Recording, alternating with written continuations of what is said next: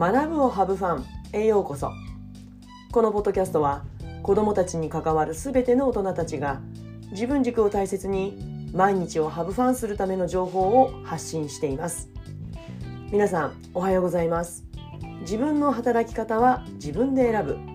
フリーランスティーチャーのじゅんじゅんです。いかがお過ごしでしょうか、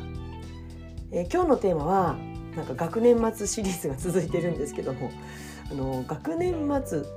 言葉が変、えー、学年末のメンタルの切り替え方です。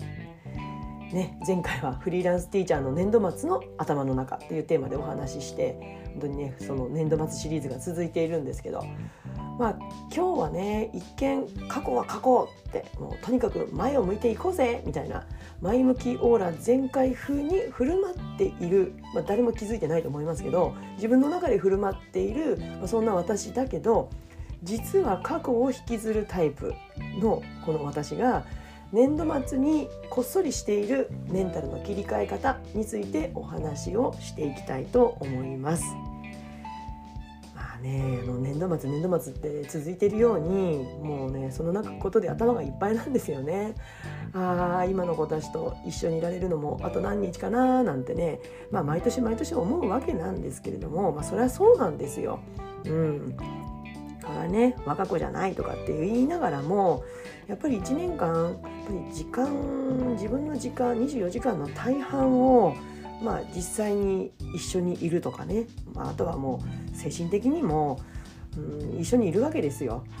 だから本当全力で向き合った子どもたちとの別れが辛いのはいやもう誰しもね教員であれば同じじゃないかなって思うんですね。うんまあ、ただね、まあ、冷静な自分ももちろん当然いて、まあ、同じことをずっと繰り返してればそれはそういう気持ちにもなるんですけども、まあ、あくまでもねその子の人生の本当に1年でしかない、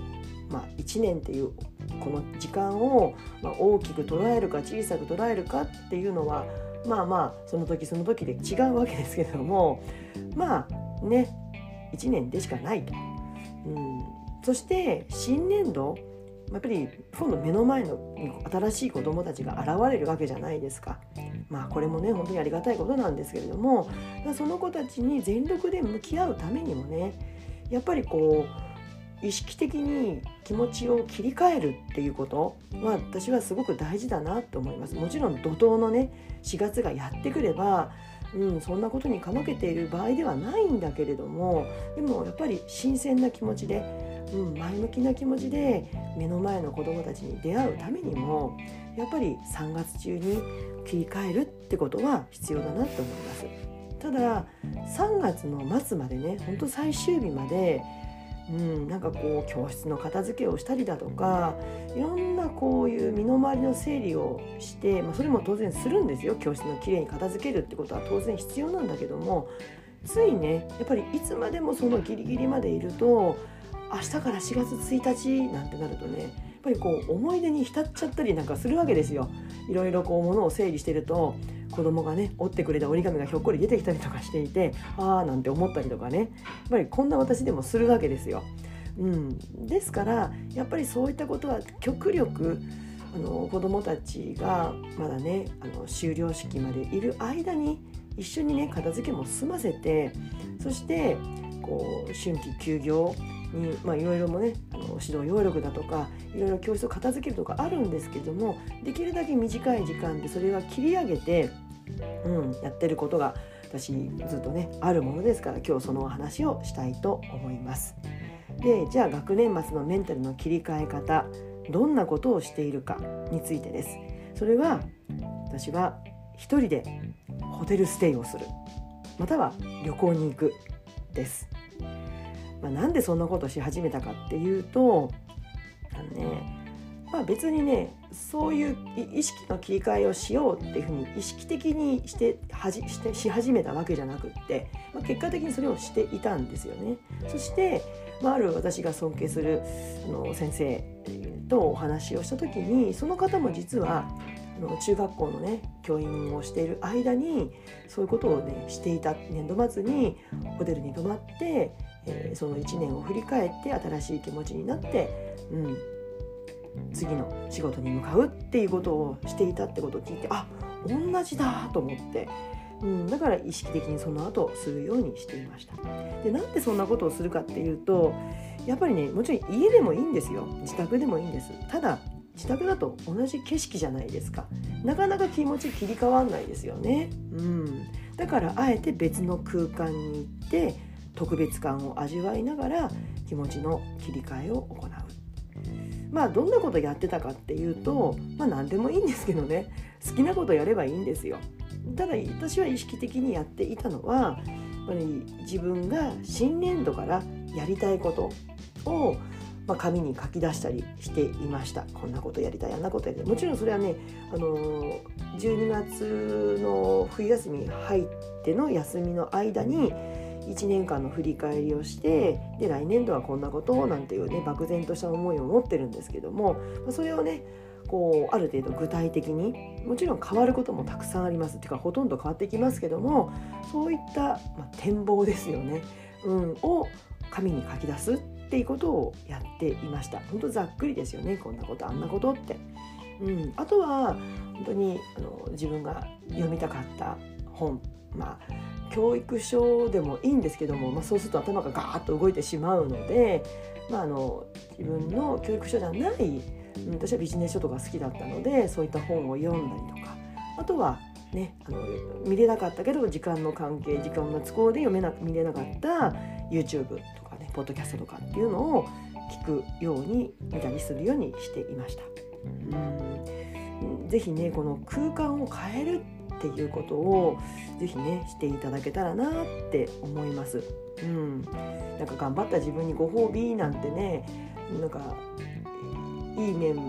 もあればいやそんなことばっかりやってみたいな風にね思われる方もいるかもしれないけれどもでもねそういうご褒美をうん、意識的にするって大事だと私は思うんですよね。うんね、なんか戦争中戦争なんか一気に昔の話になっちゃいましたけど、ね、よく戦争中は星がいません勝つまではなんていうふうに言われてましたけどでもそういう時代じゃないじゃないですかもう、うん。ね、十分に自分を満たしていい。そしてまたエネルギーを貯めて一歩踏み出していくっていうそういうことが許されるしていい時代だと思うので私は可能な限りしていきたいなと思ってます。いやいやジュジュさんそれに私今ね子供小さいんで無理ですよっていう人ねたくさんいらっしゃると思います。今ねそういう世代がめちゃくちゃ多いので子育て期間中にそんなことできませんなんていうふうにおっしゃる方いると思います。うんだそれでね大丈夫ならいいんですよ。子供を育て自分の我が子を育てていて気分がそれで切り替わるっていうんであればそれはそれでいい。ただそれがちょっとしんどいなって思われているんであればねじゃあ子供を残してなんていうふうにね後ろめたく思われる方もいると思うんですけどもでもねそれはやめませんかね。うん、子育ても頑張って学校の教員としての仕事も頑張って、まあ、もしかしてこのポッドキャストをあの保護者の方も聞いてくださってる方もいると思うので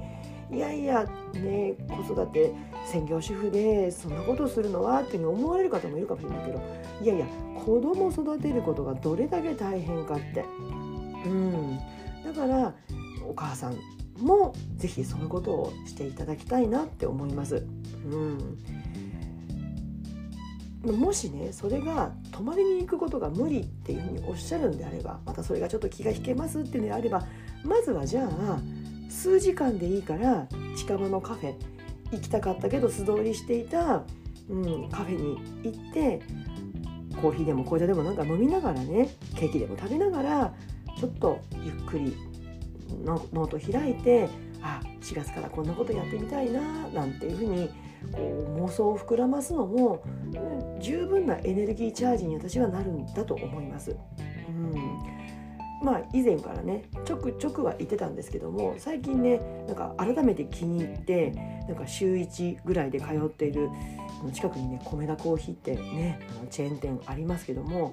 あそこいいですよね。あの空間も広々としていて天井もある程度高くって。でね何よりねコーヒープラスいくらだったかな。なんかプラスするとたっぷりめのコーヒーが飲めるんですよね。うん、でもコーヒーもね私あの自分で豆をひいてあの飲んでますけどもいやもうそれに匹敵するほどの美味しいコーヒーが飲めます。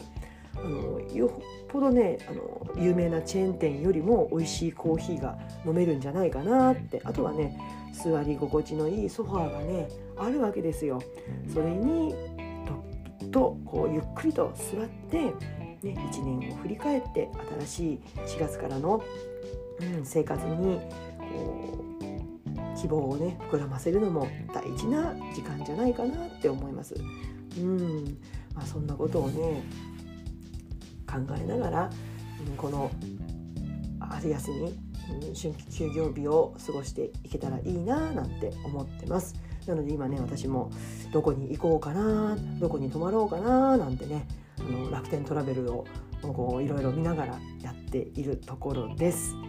はい、えー、いかがでしたでしょうか？今日は学年末のメンタルの切り替え方私のやり方についてお話をしました。何かの参考になれたら嬉しいです、えー、今日の内容に関するご意見ご質問をお待ちしています、えー、それでは次回のポッドキャスト YouTube まで。Let's have fun! バイバイ